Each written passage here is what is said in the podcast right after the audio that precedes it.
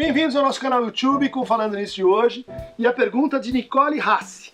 Christian, gostaria de saber como o analisante sabe que sua análise está chegando ao fim. Eu adoro a minha e não quero que acabe nunca. Aliás, pergu outra pergunta: se a análise pode nos levar cada vez mais longe, por que deve ter um fim? Observação: gosto muito de ver seus vídeos, mesmo não entendendo nada em alguns deles. Amo ouvir você falando. Obrigado, Nicole. É, vou tentar ser mais claro, mas por outro lado também a psicanálise tem essa coisa do, do não sentido que trabalha, né? do não sentido que é, que é eficaz.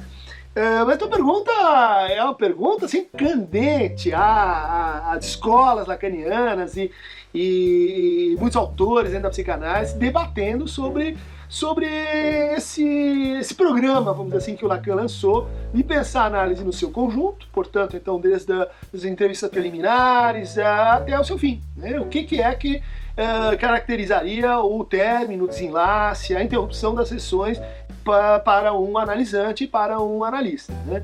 E o ponto de partida para essa, essa questão está num texto de Freud chamado Análise Terminável, Análise Interminável. Né? Endlich und unendlich Analyse. Uh, já está lá a tua inquietação. Né? A análise é um processo tão, uh, tão interessante. Né?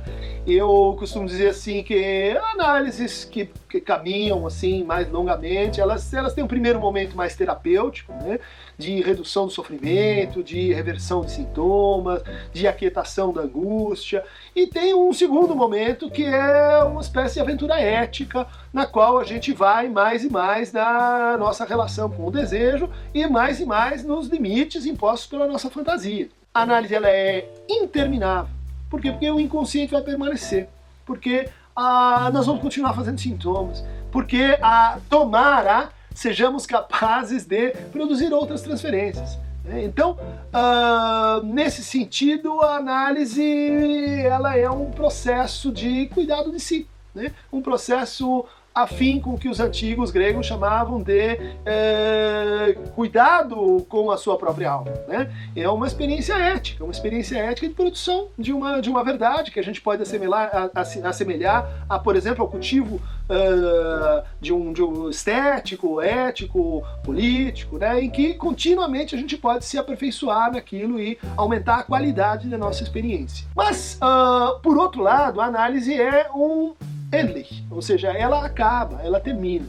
E ela termina por condições, eh, você está um pouco preocupada com isso, mas por condições internas. Né? O analista não dá alta. Ele não diz assim, ah, não, então agora não te quero mais, ou você então chegou na fase 26 do uh, videogame e leva para casa Zelda, a princesa querida, está tudo terminado. É um processo que envolve a dissolução daquilo que torna a análise possível, que é a transferência. Né? A transferência, ela ajuda a gente a lembrar, ela ajuda a gente a, a reencontrar aspectos uh, negados de nós mesmos, mas por outro lado, a transferência, enquanto uma forma de amor, é uma espécie de engano, né? de ilusão. E uma hora a gente vai começando a se dar conta dessa ilusão, né? de, como, de como, no fundo, a gente poderia prosseguir a nossa análise sem aquele artifício, sem aquele que faz aquela função de semblante de objeto, né, que encarna esse ponto central da nossa fantasia, mas que, bom, isso pode ser feito também em outros lugares na vida, né? Como dizia Lacan, ou alguém pode se tornar analista da sua própria experiência. É para isso que a análise funciona e, e é para isso que ela serve, para que a, esse método, para que essa experiência seja passado. Né? Depois que, que, que isso acontece, alguém pode, portanto, então se autorizar como psicanalista e repetir a experiência do outro lado. Mais ou menos assim, como um dia a gente foi aluno e daí outro dia vira professor e é a mesma experiência, só que do outro lado que a gente vai repetir. E daí que surge então esse desejo de analista, que caracterizaria assim a emergência dele, que caracterizaria um dos elementos né, para a gente falar no final de análise. Outro elemento é essa ideia de que a fantasia vai sendo construída, ela vai agregando cada vez mais de forma convergente os diferentes devaneios, as nossas diferentes problemáticas, até o ponto em que a gente a atravessa. Essa travessia é, não é uma coisa assim gloriosa e triunfal. Ela, ela tá mais para assim uma certa decepção. Né? Uma decepção com nossos próprios ideais, com nossas próprias suposições eh, de saber, né? que é a definição que o Lacan dá para a transferência, um sujeito suposto saber.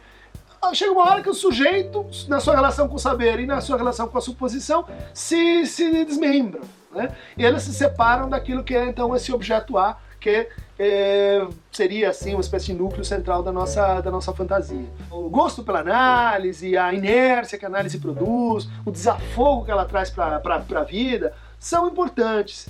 É, mas, por outro lado, ela vai produzindo as condições para a sua própria prescindibilidade. Né? Ou seja, a análise não é um processo de incremento de dependências, ela não é um processo de constituição de uma mestria, ela não é um processo em que a gente precisa do analista cada vez mais para nos ajudar a tomar decisões. Ela tem muito mais que ver com ganho de autonomia, separação em relação ao outro, renúncia de gozo, distanciamento em relação a ideais, inclusive aqueles que vão suportando a experiência da própria análise. Como que a gente sabe que está chegando no fim? Né? É, cada um de um jeito. Né? Não, há uma, não há uma receita para essa viagem, mas cada um de um jeito. Às vezes isso aparece uh, num certo sentimento de gratidão. Né?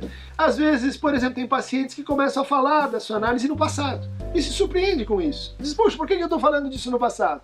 é, bom, de alguma forma é uma espécie de aviso que vai anunciando, né? Às vezes há sonhos, há sonhos em que, em que se figura assim a questão central da análise como, como uma questão passada, como uma, uma, uma questão que, que fica para trás. Às vezes há certos efeitos na transferência, né? De, de profunda gratidão, mas também de, de ódios irracíveis, né? O Balin, que era um, alguém que fazia análise com o, o mesmo analista que o Lacan, falava de um terminal narcisista, né? em que haveria assim uma melancolia junto com uma mania, assim, uma abertura para a vida e ao mesmo tempo um grande luto uh, que se conclui em algum momento, uh, que dá estrutura para o próprio conjunto do tratamento, que, que é esse luto. São experiências de perda. Né? Mas uh, não se preocupe, é, essa ideia de que então você será forçada a chegar a um fim, e que, que isso que você gosta vai te ser privado. Uh, provavelmente é parte das suas questões, que um dia, bom, você talvez não vai precisar mais dela e daí é, a análise se conclua. Não pense que assim verdadeiro amor é aquele que não acaba.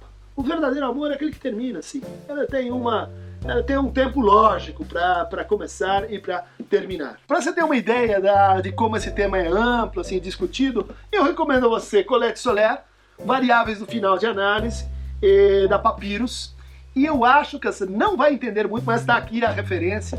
Uh, Gerard Pommier, um, ele desenlace, é, o desenlace de uma análise, tem uma tradução em português é, pela Jorge Zahar, é, e o, o, uma compilação feita pela MP, como terminam as análises, onde aí você vai poder ter relatos né, de términos de análise. E também, se você quiser é, realmente se interessar pelo assunto, é, tem um capítulo do meu livro Estrutura e Constituição da Clínica Psicanalítica, é, onde falo do conjunto análise e especifico algumas condições para o final do tratamento transferenciados e transferidos, analisantes de início, meio e fim. Quem quiser continuar recebendo falando nisso, clique aqui no Aqueronta Movemos.